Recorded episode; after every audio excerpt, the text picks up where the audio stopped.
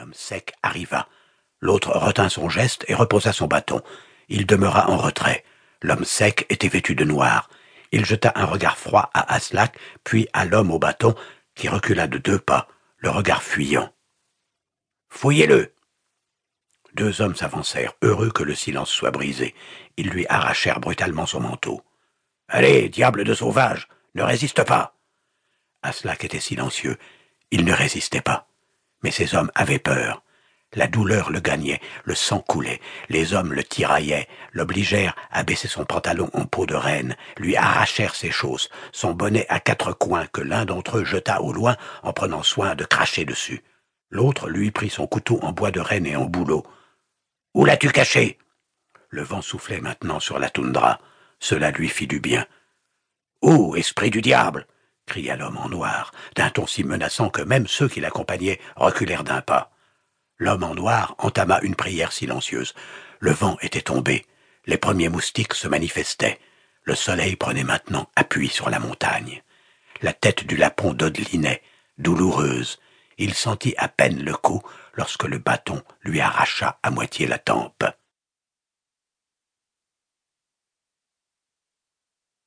La douleur le réveilla. Une douleur presque insupportable. Sa tête avait dû éclater. Le soleil était haut. Il sentit la puanteur l'entourer. Des hommes, des femmes, des enfants étaient penchés sur lui. Ils étaient édentés, en haillons, le regard torve. Il puait la peur et l'ignorance. Il était allongé par terre. Les mouches avaient remplacé les moustiques. Elles s'agglutinaient sur ses plaies béantes. L'homme en noir s'avança. La petite foule s'écarta. Le pasteur Noraeus se posta devant. Où est-il? Aslak se sentait fiévreux. Le sang imprégnait sa tunique poisseuse dont l'odeur l'étourdissait. Une femme lui cracha dessus. Les enfants rirent. Le lapon pensa à son fils malade qu'il avait essayé de sauver en invoquant les dieux lapons. Le pasteur gifla l'enfant le plus proche de lui. Où l'as-tu mis? Cria-t-il. Les enfants se cachèrent derrière leur mère. Un homme à la blouse bleu ciel s'approcha et chuchota à l'oreille du pasteur. Celui-ci resta impassible. Puis il fit un signe de tête. L'homme en bleu tendit la main vers le lapon et deux autres hommes le soulevèrent sous les bras. Le lapon poussa un cri. Son regard était voilé de douleur. Les hommes le traînèrent jusqu'à la maison basse qui servait à toutes les œuvres du village. Regarde ces icônes immondes, jeta le pasteur luthérien. Tu les reconnais? Aslak avait peine à respirer. Son crâne semblait sur le point d'exploser. La chaleur montait. Les mouches le démangeaient de façon insoutenable. Sa joue déchirée semblait grouiller de vie. Les habitants du village s'entassaient dans la salle, où la chaleur devenait suffocante. Le porc est déjà bourré de verre, grimaça l'un des hommes d'un air de dégoût. Il lui cracha dessus. Le glavio heurta Aslak comme un coup de poignard. Suffit, hurla le pasteur.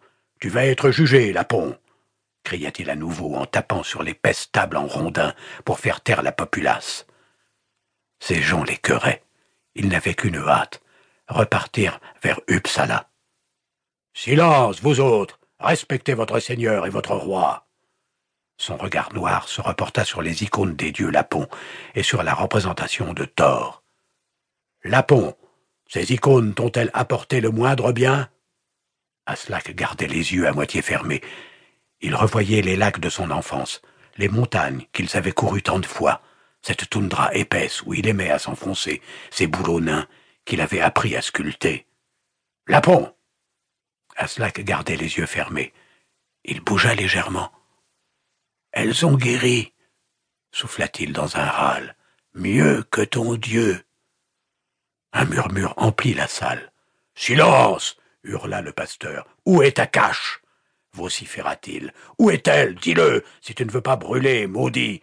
Parle, créature. Mais vas-tu parler? Au feu, au feu cria une femme qui tenait un marmot sur son sein blanc et flasque. Les autres femmes reprirent. Au feu, brûlez-le Silence, silence! Au bûcher, le lapon, au bûcher L'enfer sur lui